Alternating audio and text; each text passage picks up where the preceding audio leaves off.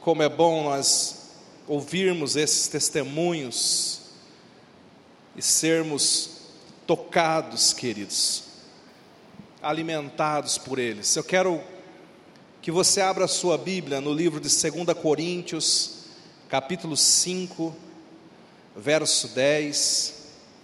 2 Coríntios, capítulo 5, verso 10. Se você já abriu a sua Bíblia, feche os teus olhos por um instante. Peça para que o Senhor venha falar com você agora. Eu sei que Ele já ministrou ao seu coração, a presença dEle é forte nesse lugar. Mas peça para que Ele venha trazer entendimento acerca daquilo que vai ser ministrado. Pai, nós abrimos o nosso coração e nós pedimos, unge-nos agora com o Espírito Santo. Traz, meu Deus, espírito de revelação, de entendimento, mas não uma revelação para encher a nossa mente de informação apenas. Vem transformar-nos, Pai, vem mudar-nos. Eu oro por todos que estão aqui nesse momento, Senhor. Entra em cada área da nossa vida, enquanto a tua palavra é ministrada. Ajuda-nos, meu Deus, nas nossas fraquezas, ó Pai. Transforma áreas, situações, principalmente, Pai, muda o nosso coração. Eu oro e peço a tua bênção desde já sobre cada um de nós, em nome de Jesus. Amém e amém. Olha para cá. Queridos, nunca esteve tão fácil pregar a salvação, não é verdade? Esse calorão, é só falar, gente, tá, tá calor. Imagina o inferno, né? Então, se arrume aí com Jesus, porque a coisa lá é bem pior, né? Eu sei que está bem quente, graças a Deus o, o Didi não ficou clamando pelo fogo hoje, né? Senhor manda fogo, Deus, Deus cuidou da gente aqui. Queridos, eu quero nessa noite procurar ser breve aqui num assunto muito importante. Nós estamos ao longo desse mês aprendendo sobre os últimos dias, o agir de Deus nos últimos dias, nos tempos finais. A nossa posição como igreja, o nosso posicionamento como cristão. E existem algumas coisas que nós precisamos compreender. E eu sei que esses assuntos são temas que nós não costumamos pregar sempre, mas é Bíblia, é palavra de Deus, é muito importante você estudar isso, é muito importante você ler aquilo que a Bíblia fala acerca do tempo do fim. E hoje eu quero falar sobre algo muito importante, que é o que a Bíblia chama de tribunal de Cristo. Aqui nesse texto, o apóstolo Paulo, cheio do Espírito Santo, ele diz assim: porque importa que todos nós, quando Paulo fala nós, ele se inclui, importa que todos nós compareçamos perante o tribunal de Cristo, para que cada um receba o bem ou o mal que tiver feito por meio do corpo. Então, olha para cá. Eu já falei aqui que a Bíblia é um livro profético. A Bíblia tem 1817 profecias. Dessas profecias, 99% delas já se cumpriram. Portanto, é um livro profético com credibilidade, porque 99% daquilo que Deus profetizou através da Sua palavra já se cumpriu. E se os 99% se cumpriram, pode ter certeza que esse umzinho por cento que falta vai se cumprir também. A Bíblia é um livro profético, porque ela também nos aponta para acontecimentos que vão suceder daqui em diante. E nós já falamos esse mês, por exemplo, sobre o arrebatamento da igreja. Se você perdeu esse culto, procura lá no canal da igreja. A Bíblia diz que Deus criou o homem e o colocou na terra. O homem pecou. Então, porque o homem havia pecado, ele teria que ser condenado. Ele teria que ser lançado no inferno. Mas a Bíblia diz que Deus amou você de tal maneira que enviou Jesus Cristo para morrer no seu lugar na cruz do Calvário. E a salvação, ela foi então ofertada, oferecida na cruz.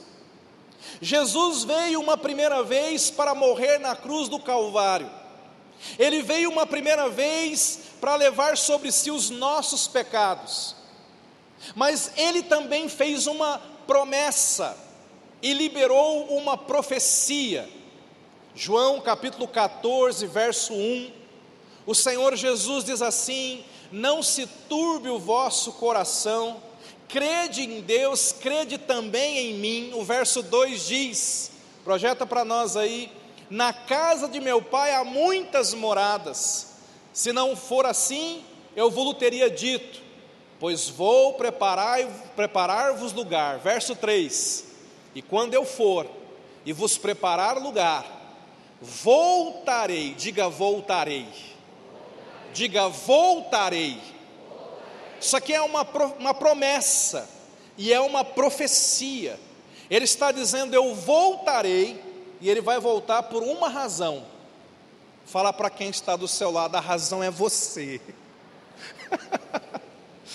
ele vai voltar por sua causa. Eu voltarei, vos receberei para mim mesmo, para que onde eu estou estejais vós também. Então, aquele Jesus que veio há dois mil anos atrás, ele morreu na cruz, ressuscitou, foi para o céu. Mas ele deixou uma promessa para mim e para você. Ele disse: Um dia eu voltarei.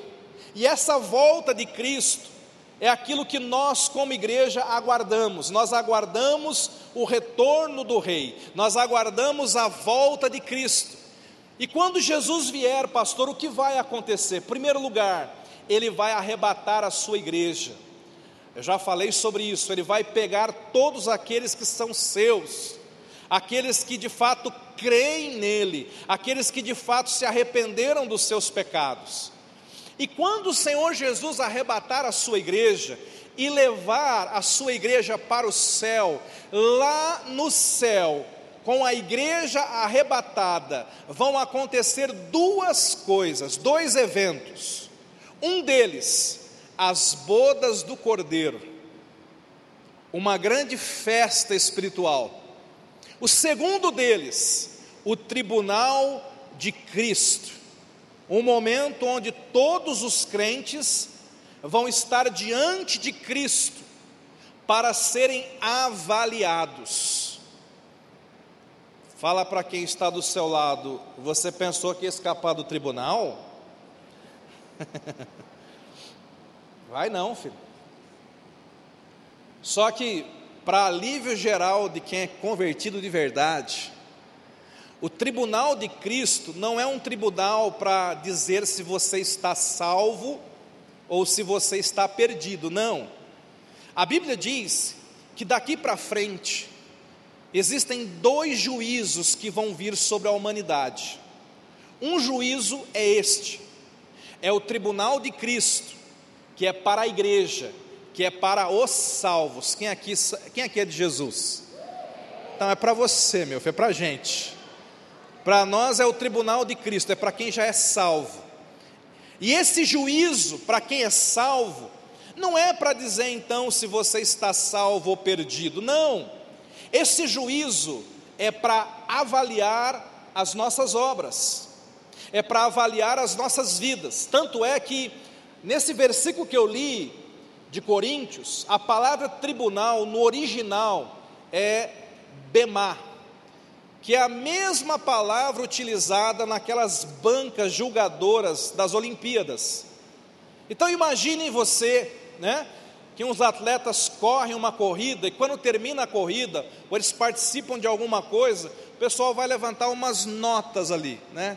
dez, cinco, zero. Mas vai ter uma, um levantamento de notas, e de acordo com aquelas notas, vai haver então a entrega de uma recompensa, vai haver a entrega de um galardão. É isso que, que a Bíblia está dizendo. A Bíblia diz que você e eu, quem tem Cristo Jesus, quem ama Jesus, você já está salvo.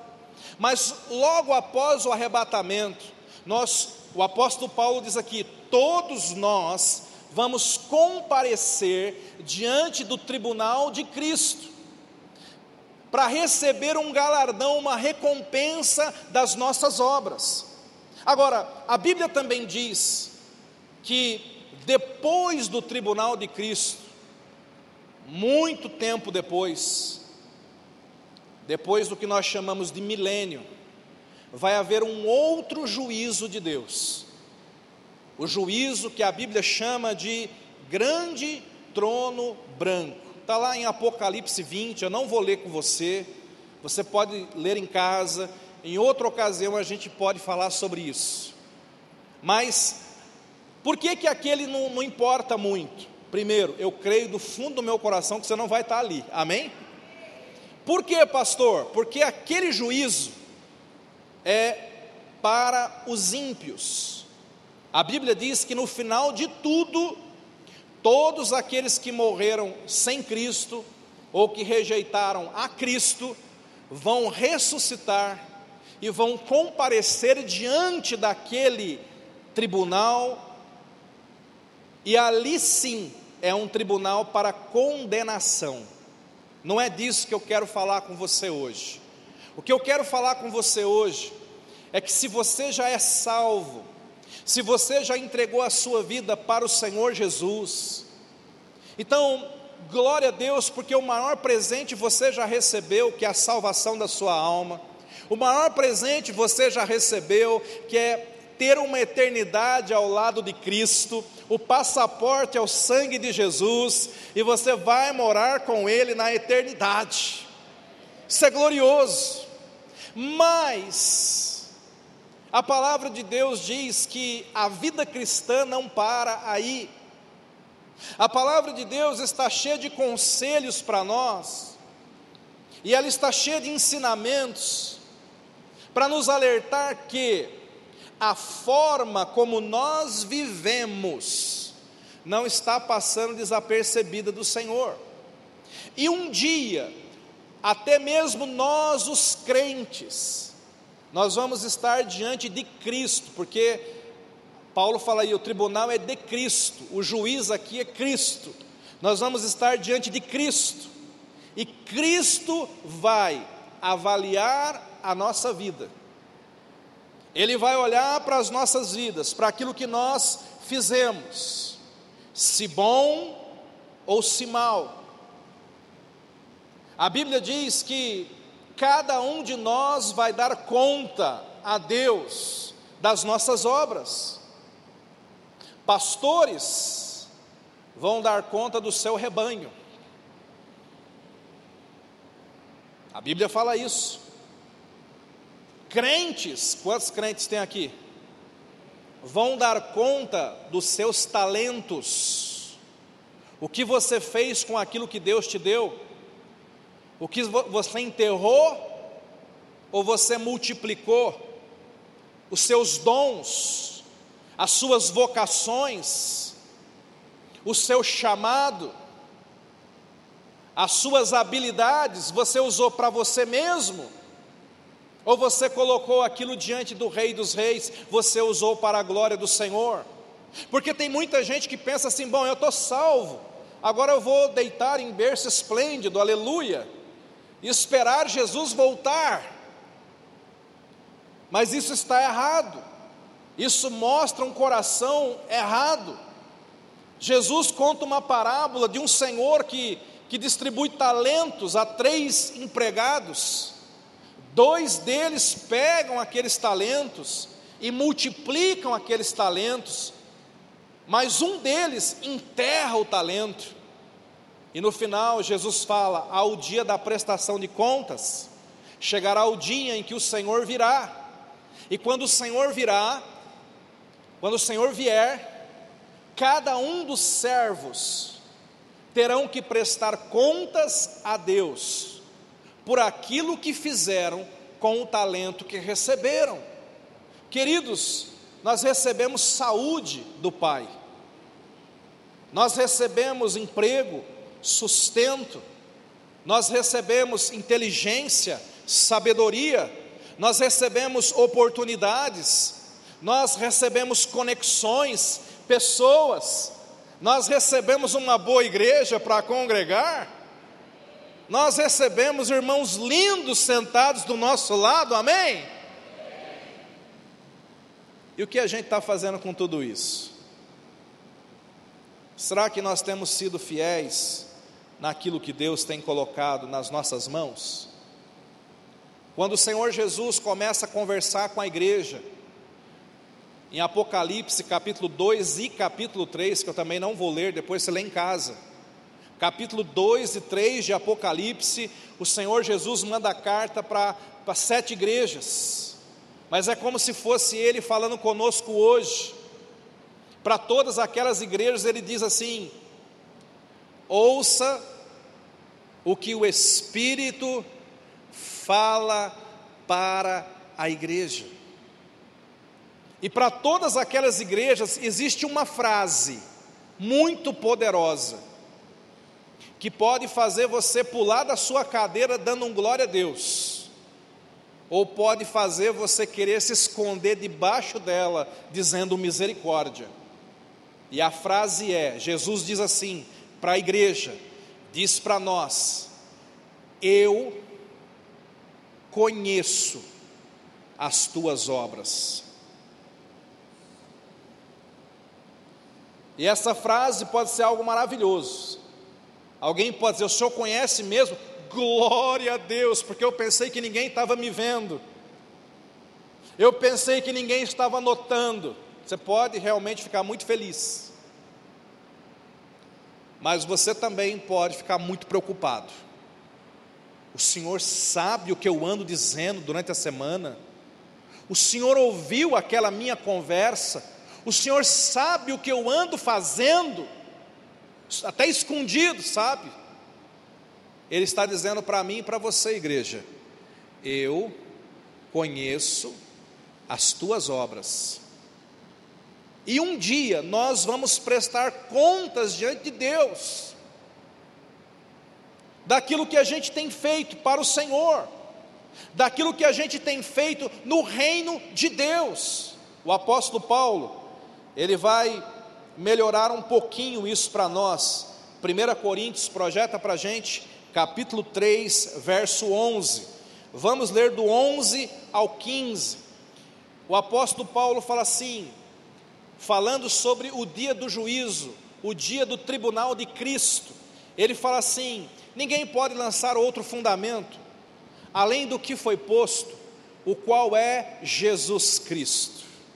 Ele está dizendo, eu vou parafrasear aqui para você entender melhor. Ele está dizendo assim: cada um de nós é templo do Espírito Santo, diga amém.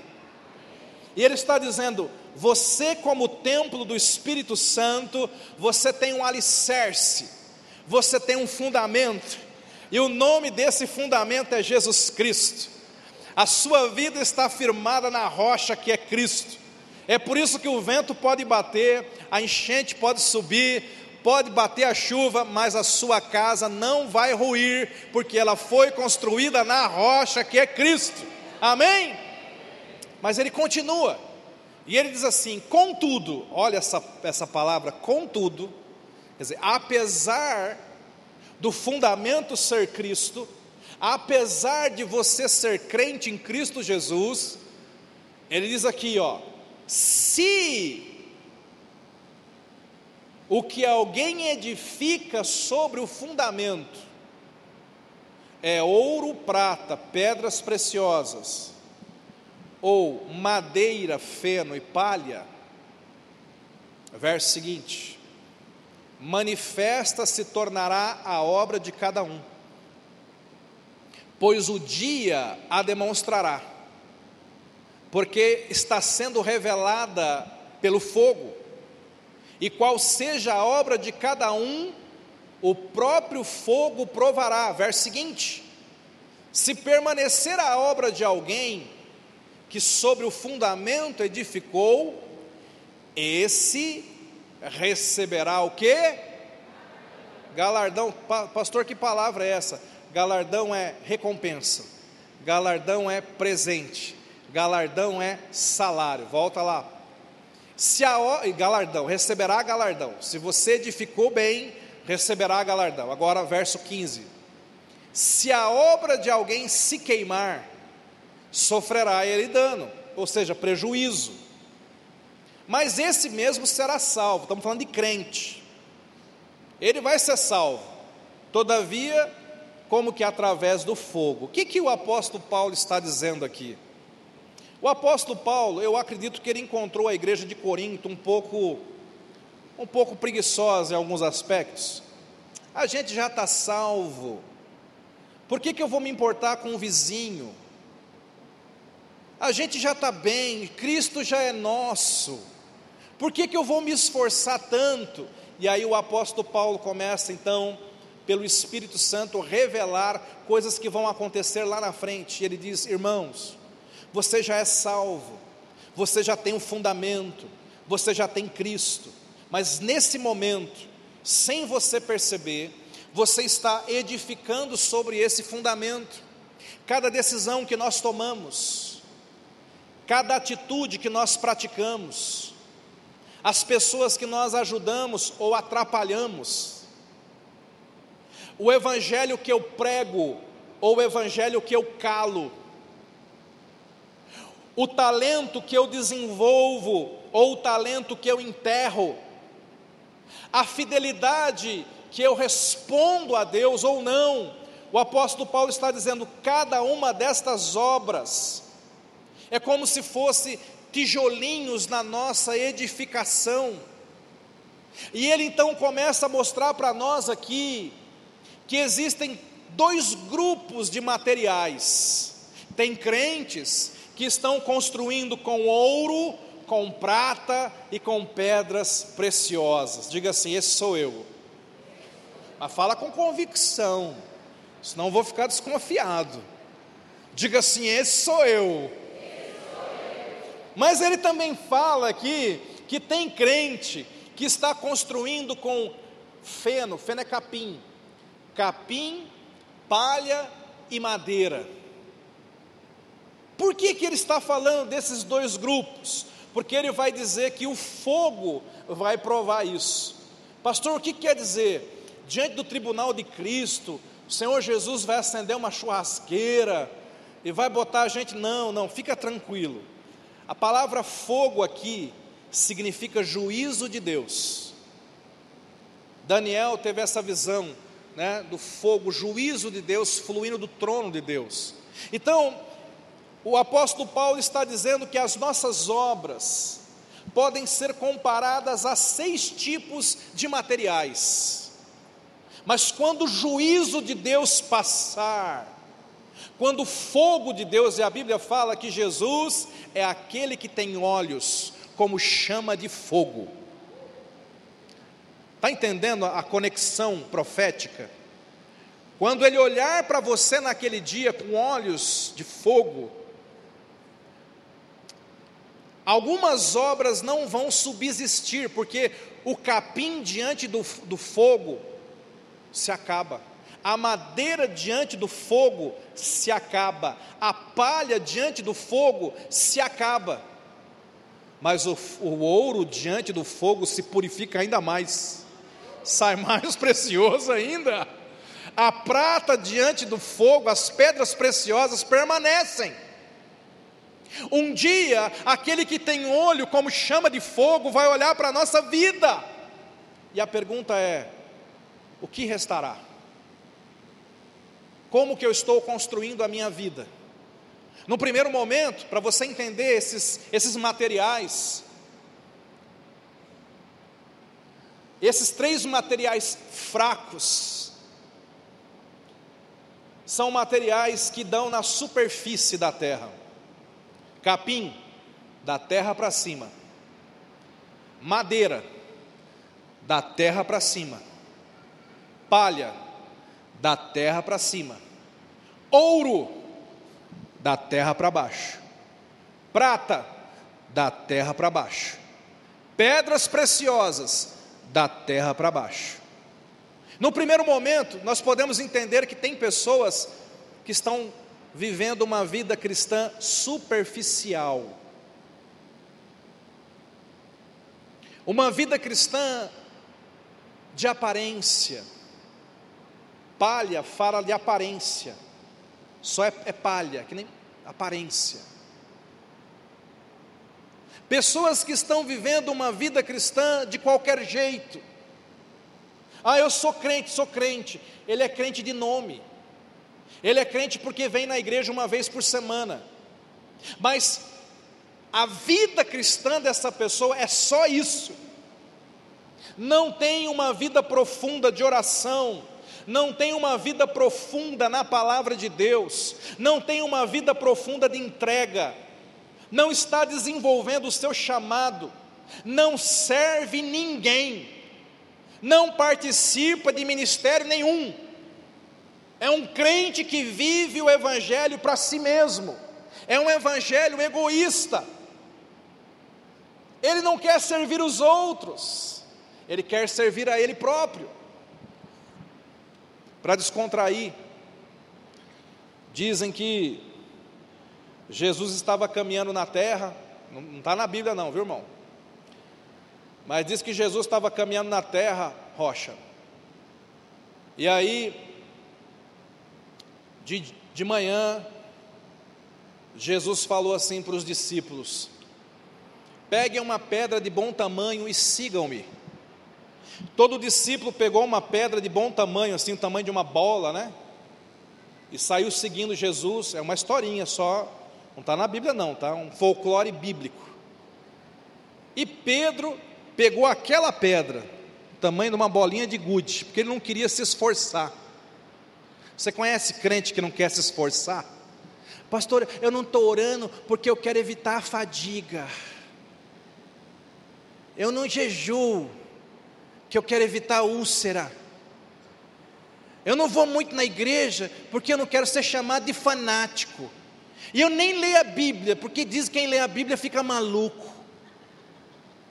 Então Pedro pega aquela pedra e sai caminhando, e anda o dia todo.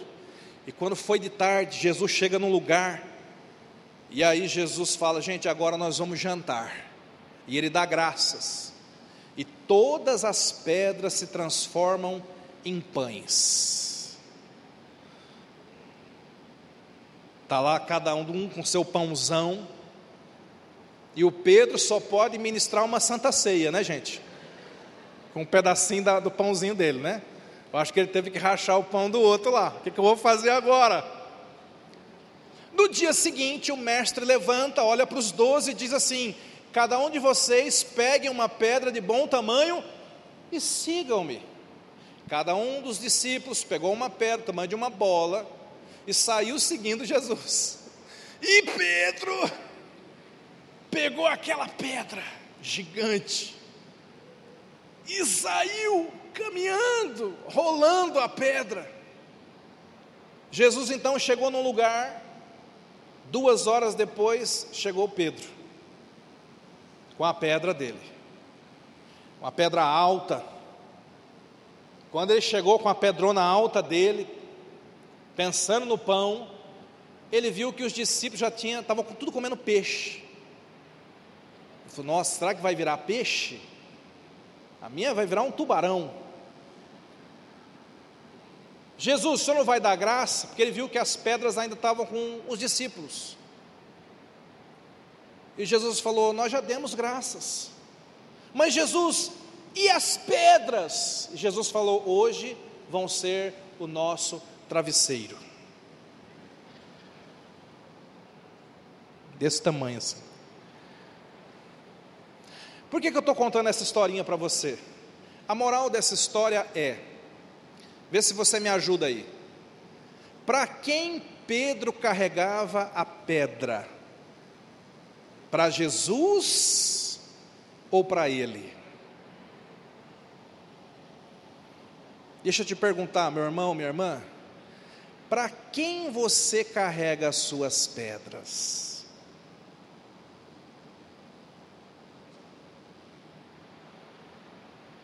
Porque muitos de nós estamos carregando a vida cristã, dizendo, eu carrego a vida cristã para o Senhor, mas na verdade não é para o Senhor. Nós, no mundo hoje existe a lei do mínimo esforço, não é isso?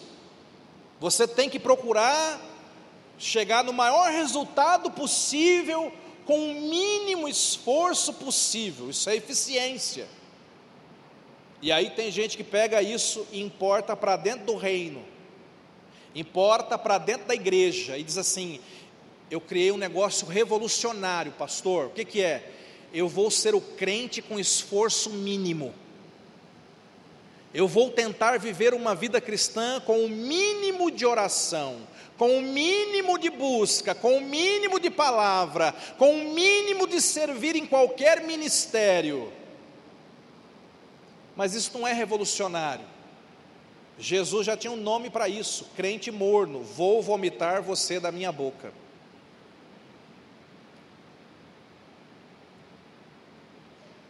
Então, essa palavra, nós temos que entender que ela tem que ser um alerta para nós.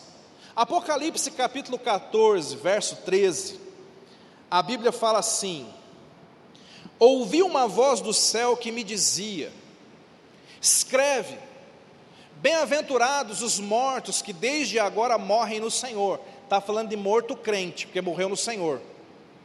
Bem-aventurados mortos desde agora que morrem no Senhor. Sim, diz o quem? Diz o Espírito, para que descansem das suas fadigas. E olha que coisa forte. Pois as suas obras os acompanham. Suas obras os seguem. Suas obras vão com eles. E agora deixa eu abrir um parênteses imenso aqui para você. Eu não estou de maneira alguma dizendo que a salvação é por obras. As religiões aí fora ensinam que as pessoas são salvas por obras por boas obras, por obras religiosas. Se você fizer tal coisa, se você ajudar o próximo, der cesta básica, você vai ser salvo. Não é isso que a Bíblia diz. A Bíblia diz que a única obra que nos salva é a obra da cruz. A única obra que te salva, que me salva, é aquela que Jesus fez há dois mil anos atrás. Efésios capítulo 2, verso 8 e verso 9, é muito claro com relação a isso. E você tem que grifar esse versículo na sua Bíblia. Porque está escrito: pela graça sois salvos, mediante a fé. Isto não vem de vós, é dom de Deus. Verso 9: não vem de obras, para que ninguém se glorie. Segura esse versículo aí. Esse texto está dizendo que a nossa salvação é a graça de Deus, é o amor de Deus, é a minha fé nele. Mas não é obra que eu faço, não é por muito rezar, orar, não é por muito ajudar o próximo. Na igreja tradicional se ensina que se você cumprir todos os sacramentos, que são obras, você é salvo. Os amigos espíritas dizem que se você fizer muito, muitas boas obras, você vai compensar os pecados, os erros da outra vida e assim você vai se salvando. Os muçulmanos dizem que se você der esmola, se você jejuar durante um mês do ano, se você orar três vezes por dia e uma vez na vida for para Meca e, e continuar crendo que Maomé é o teu profeta, se você fizer estas obras, você é salvo. O Evangelho diz: não é nenhuma obra que fazemos, a única coisa que nos salva é a obra que Cristo já fez por nós. Nós recebemos pela fé, amém? Agora, tem muito crente que entende isso errado também. Tem muito crente que fala assim: bom, já que não é por obras, já que Jesus já me salvou, aleluia, então agora eu vou para a rede, agora eu vou descansar, agora não vou fazer obra nenhuma. Mas olha o verso 10, agora vamos para o 10, o seguinte, olha o verso 10, Efésios 2, 10, que é o seguinte: pois somos feitura dele, criados em Cristo Jesus para boas obras, as quais Deus de antemão preparou para que andássemos nelas. Pastor, o que, que esse texto está dizendo? Esse texto está dizendo, meu irmão, minha irmã, que nós não somos salvos por obras, mas nós somos salvos para fazer boas obras. Sabe qual que é a diferença de um crente, com todo respeito, para um espírita, por exemplo? É que o espírita, ele vai fazer a boa obra naquela neura. Meu Deus, eu tenho que ajudar ele a beber, eu tenho que dar a cesta básica, eu tenho que fazer isso e aquilo, porque eu preciso tentar me salvar. Eu preciso me sentir bem, porque eu fiz o mal. E o crente não. O crente pensa assim: eu já fui salvo pela obra da cruz, mas agora, porque eu já sou salvo, porque Cristo habita em mim, eu vou fazer boas obras verdadeiramente para abençoar outras pessoas. A motivação não sou mais eu. Se alguém faz boas obras para ser salvo, no final das contas ela não está preocupada com o outro, ela está preocupada com ela mesma. Você conhece aquela história daquela madame que parou no semáforo, baixou o vidro, viu o mendigo e falou assim: Vou te dar um real, mas não é para te ajudar, é só para me sentir melhor. Aí o mendigo falou assim: Que tal a madame se sentir dez vezes melhor? Dá dezão aí. Então veja, o que eu estou mostrando para você aqui é que nós vamos ser salvos por Cristo, mas nós temos que ter obras, gente. A igreja verdadeira, ela tem que se, na verdade, a verdadeira igreja, os verdadeiros crentes, eles vão ostentar boas obras porque eles são de Jesus. A Bíblia diz que você e eu, nós somos o sal e a luz desse mundo. A Bíblia fala: brilhe a sua luz, brilhe as suas obras diante dos homens, para que eles glorifiquem a Deus. Eu preciso então entender que uma vez que o Espírito Santo está habitando dentro de mim, o Espírito Santo, como Ele quer me promover, como Ele quer me recompensar, o Espírito Santo vai, Ele vai me guiar numa vida de boas obras. Que obras são essas? Claro, a primeira delas, falar de Jesus. Lá em João 6 perguntaram para Jesus: quais as boas obras que devemos fazer? E Jesus respondeu: a boa obra é essa, que creiam no Filho de Deus. Então, quando você se envolve na pregação do Evangelho, você fala, anuncia, lidera uma célula, abre a sua casa, leva um panfleto. Quando você ora para alguém se converter, você já está fazendo uma boa obra. Amém, irmãos? Mas não é só isso. Boa obra também é quando eu decido servir o corpo de Cristo, quando eu decido entrar num ministério, quando eu descubro um talento, você canta, você tem um talento, você dirige um ônibus, você é professor, o que você está fazendo com o seu talento? O que você está fazendo com o seu dom? Coloca ele ao serviço de Cristo, faça alguma coisa, não enterre o seu talento. Apocalipse, capítulo 22, verso 12 o Senhor Jesus fala: Eis que cedo venho, e o meu galardão está comigo, para dar a cada um segundo a sua obra. Ele está dizendo: Eu vou vir, igreja, e pode ter certeza que eu vou recompensar a cada um. Esse versículo é maravilhoso. Primeiro, você tem que entender que Deus não fica devendo nada para ninguém.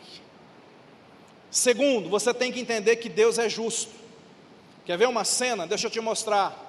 a crucificação de Cristo, está Jesus crucificado.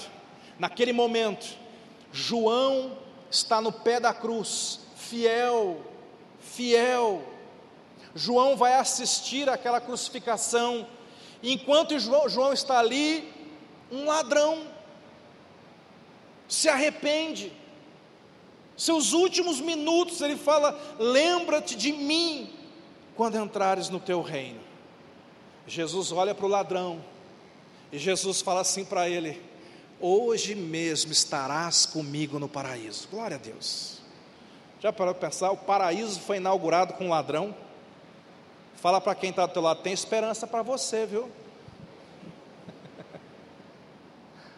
Jesus inaugurou o paraíso com um ladrão. Eu fico pensando Jesus e, e, o ladrão entrando de mãos dadas lá. Vem comigo, rapaz. Você vai entrar, vai ser o primeiro aqui. Isso é graça, gente. Que obra aquele ladrão fez? Apenas creu. Mas aí alguém pode falar, pastor, está errado. O ladrão viveu meia hora de cristianismo, não deu tempo de ser tentado nenhuma vez. E eu estou aqui nessa, nessa cidade, tanta tentação, tribulação, tem o meu chefe, tem o meu vizinho, é tanta gente que, ruendo o meu juízo, não é justo. Olha o João, o João está ali, o João vai pregar o Evangelho, o João vai, vai ser torturado por amor a Cristo, e vai para o mesmo paraíso que o ladrão. Pois é, é por isso que tem o tribunal de Cristo, porque quando eles estiverem diante do tribunal, um será o galardão do ladrão. Quanto tempo de vida cristã, meu filho? É, cinco minutos. E você, João? 30 anos servindo o meu mestre. E você o que fez? Eu ia no culto de domingo. E você, Paulo? Naufrágios, fome, jejuns, apedrejamentos, decapitado. Deus é justo, irmão. Nada que você faz para o Senhor passa desapercebido. O pastor pode não ver, teu líder pode não ver, mas Jesus está dizendo para você nessa noite: Eu conheço as tuas obras, eu conheço o teu coração. Aqueles dois grupos de materiais também falam de preço. Quanto custa um monte de capim? Jobert, vai lá fora buscar uma toceira de capim. Tem aqui atrás. Vai lá, busca. Um pedaço de madeira. É facinho. Palha, facinho. Vai buscar um quilo de ouro ali para mim. Epa.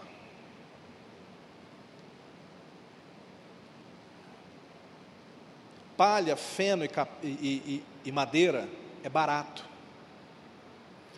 Ouro, prata, pedras preciosas são caros. Quanto custa as obras que estamos praticando? Quanto nos custa? Quanto a, a minha vida cristã, qual o preço que você daria para a vida cristã que você vive? Quanto custa se você fosse hoje vender a sua vida de oração aqui? Vamos supor que fosse possível. Olha, hoje eu vou transferir a minha unção de oração para todo mundo aqui, e a partir de amanhã todo mundo vai ficar orando igual eu oro, aleluia. Por quanto você acha que você conseguiria vender a sua vida de oração? Não abra a sua boquinha. Paulo está dizendo assim: tem crente que as obras deles são caras. Trabalhar com ouro, com prata, é coisa de excelência, mas é coisa que custa. Tem gente que pode fazer o ministério de qualquer jeito. Para aquela pessoa, o ministério dela é palha, é madeira. É, eu vou fazendo quando dá tempo, o tempo que sobra, do jeito que der. Mas para algumas pessoas, o ministério é como ouro. Os irmãos estão entendendo? É aquele irmão que que vai, vai dirigir o ônibus, mas ele já vai orando antes pelas pessoas que vão subir naquele ônibus. Ele, eu vejo alguns irmãos aqui são assim. Aqui nós estamos cheios de gente que é nível ouro. Eu vejo isso. Graças a Deus nós estamos numa igreja apaixonada por Jesus. Gente, nós estamos no final de semana de glória, né? Ontem, rede de mulheres, um avivamento. Amanhã de manhã, a vez dos homens, pela manhã, um café sacerdotal, os cultos, e você vê o pessoal se mexendo, trabalhando, e você nota o coração da pessoa. Então, responda no seu coração, diante daquele que te conhece: quanto vale a sua vida cristã? Qual o valor das suas obras? Se hoje nós estivéssemos diante do Senhor, o que nós receberíamos? Pastor, qual vai ser o galardão? Deixa eu fechar um assunto importante aqui. Durante séculos, o pessoal falou um monte de coisa acerca do galardão. Tinha gente que dizia assim: o galardão vai ser a mansão celestial. Quanto mais obras, maior a, a mansão. Outros disseram: não, não, o galardão vai ser as pedrinhas na sua coroa. Outros disseram: não, o galardão vai ser a autoridade que você vai receber no reino. Outros diziam: não, o galardão é como Daniel, né? Aqueles que ministraram a muitos vão brilhar muito, os que ministraram a poucos vão brilhar poucos, é um brilho. Outros falam: não, vai ser uma coroa, porque a Bíblia fala da coroa de glória, da coroa de justiça, da coroa de vida. E irmãos, nós não fechamos questão no que será, porque a Bíblia não fecha. Só que você tem que saber de duas coisas. Primeiro, se Jesus não deixou claro, fala para quem está do lado, é porque ele quer te surpreender. E se ele falou que é um galardão, uma recompensa, pode ter certeza que é bom. E você tem que entender: tudo aquilo que fazemos para Deus terá uma recompensa. Às vezes, tem pessoas que estão hoje trabalhando em lugares que a gente não sabe. Tem uma história que eu acho muito linda. Eu gosto de estudar os avivamentos. E um dos avivamentos mais lindos que já aconteceu é o avivamento morávio, 1700 e pouco. Aquele avivamento, numa região próximo da Alemanha hoje, foi um, um mover do Espírito Santo tão forte, tão forte. Os irmãos começaram uma reunião de oração que durou 100 anos, 24 horas por dia. O pessoal ficou impressionado com esse avivamentozinho que deu aqui, não chegou nem um mês, né? Na universidade, um mês mais ou menos. Os morados ficaram 100 anos. 100 anos. Eles mandaram missionários para todas as terras conhecidas. Mas tem uma história que toca o meu coração. Dois jovens morávios souberam que havia umas ilhas onde se plantava cana de açúcar e havia muitos escravos naquele lugar e não tinha nenhum convertido. E os proprietários daquelas ilhas eram gente ímpia e não permitiam a entrada de nenhum missionário. E aqueles dois morávios procuraram um dos donos e disseram: Nós queremos ir lá. Missionário não entra. Não, não, o senhor não está entendendo. A gente quer ir como escravo. História real. Nós queremos nos vender como escravos. Vocês querem trabalhar de escravos para mim? Sim. O senhor vai nos comprar. E o valor desse, dessa compra, o senhor vai pagar a nossa passagem de navio, porque a gente não tem dinheiro para pagar a passagem também. E o dono comprou aqueles dois. E quando foi o dia da partida deles no porto, parte da igreja morável foi se despedir deles porque sabiam que eles tinham se vendido para o resto da vida, que eles jamais voltariam, que eles envelheceriam nos campos de cana e morreriam ali por amor a Cristo e por amor ao Evangelho. E as pessoas abraçavam, choravam, algumas não entendiam, e quase todas diziam: vocês não precisam fazer isso, pode pregar o Evangelho em outro lugar, pode ser de outra maneira. E o tempo todo, enquanto eles estavam ali abraçando, chorando, eles não respondiam ninguém. Mas quando eles subiram no navio e o navio começou a se distanciar, eles levantaram as mãos e disseram: é para que o Cordeiro receba toda a glória e a paga pelo seu trabalho. E aqueles jovens foram embora e nunca mais voltaram. E algumas décadas depois, se ouviu de um grande avivamento no meio daquelas ilhas.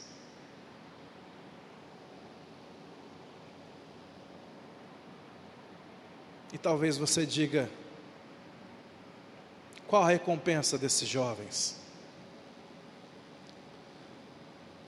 Um missionário que ficou na Índia durante muitos anos, gastou 50 anos pregando o Evangelho na Índia, pegou o navio de volta, segunda classe, e na primeira classe estava viajando um general inglês que havia lutado muitas guerras. Quando aquele navio chegou em Londres, havia uma multidão para receber o general, havia uma, uma banda marcial tocando. O general desceu num tapete vermelho, as pessoas aclamando e aplaudindo, e aquele velho missionário desceu com a sua maletinha de cantinho, e saiu caminhando, 50 anos no campo missionário. Ninguém da igreja dele foi recebê-lo. Cabisbaixo, ele começou a falar: Senhor, não é justo. Eu estava lá falando do teu amor, ninguém veio me receber aqui. Esse homem estava lutando guerras, olha como ele está sendo recebido. Eu não acho isso justo. E aí, o Espírito Santo veio sobre ele e disse: Filho, você não está sendo aplaudido por uma única razão que você não entendeu. Você ainda não voltou para sua pátria. Quando você chegar na sua pátria celestial, você vai ver aquilo que está te aguardando. Existe uma pátria nos aguardando, queridos. Existe uma vida depois dessa. E Jesus fala, a Bíblia fala, que o que nós estamos vivendo aqui, nós estamos entesourando para outra vida. Eu quero terminar com essa história que eu li de um empresário norte-americano. Ele conta sobre o, o senhor Miller. Ele diz que na cidadezinha dele tinha um velhinho, que tinha uma, um senhor, na verdade, não era um velhinho, era um senhor, um homem, que tinha uma banca de, de hortaliças e, e legumes. E era uma cidade pobre. E um dia aquele empresário estava ali comprando umas coisas e viu quando chegou um menino dava para ver que era um menino muito pobre, com umas roupas muito surradas. E o menino ficou olhando assim para as ervilhas. E o senhor Miller chega para o menino e fala assim: E aí, Fulano, tudo bem com você? O que, que você está fazendo? Ah, senhor Miller, eu estou olhando para essas ervilhas. Estava na cara que o menino estava com fome. E o senhor Miller fala assim: Quanto você, é, o que você pode pagar por essas ervilhas? E o menino falou assim: Eu não tenho dinheiro, meu pai não tem dinheiro, a gente não tem dinheiro lá em casa. Aí o senhor Miller falou assim: O que, que você tem no bolso? E o menino, o que, que menino tem no bolso, gente? Bom, hoje em dia está melhor, né? Mas antigamente, né? E ele tirou assim umas pedrinhas de rio, uns cascalhos azulados. Só tem essas pedrinhas. O senhor Miller olhou e falou: Rapaz, que pedrinhas lindas. Eu vou te dar um quilo de, de ervilha por elas. E olha, semana que vem, se você achar umas pedrinhas vermelhas, estou doido por umas pedrinhas vermelhas. Senhor Miller, eu sei onde tem. Então traz umas pedrinhas vermelhas, porque eu vou querer e eu vou te dar mais, mais alguma coisa. Na semana seguinte, ele deu umas batatas e falou: Olha, eu não quero mais as azuis, agora eu estou afim de umas marrom. Tem pedrinha marrom lá? E esse empresário que frequentava essa venda, né? Ele testemunhou isso durante muitos anos. Os anos se passaram, passou 20 anos, o senhor Miller morreu. No velório do senhor Miller, tinha muita gente.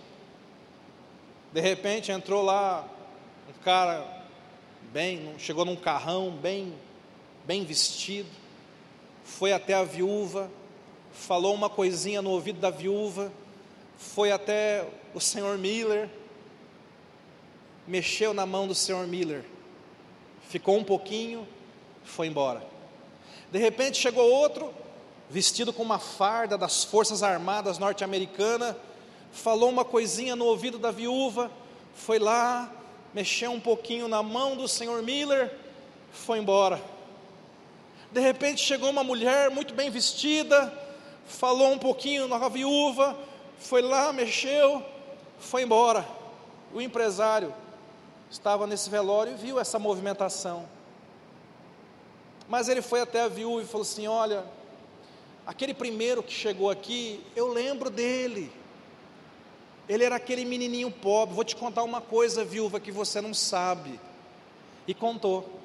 Eu lembro que o seu marido, ele, ele pedia para ele trazer umas pedrinhas de rio para dar comida para ele. A viúva, com lágrima no, no rosto, falou: Olha, eu sabia disso.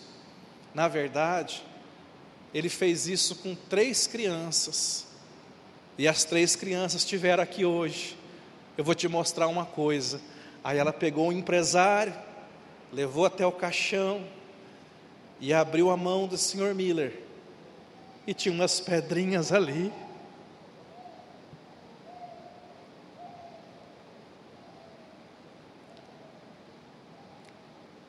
Pedrinhas que eles guardaram. Pedrinhas que eles disseram: vai com ele.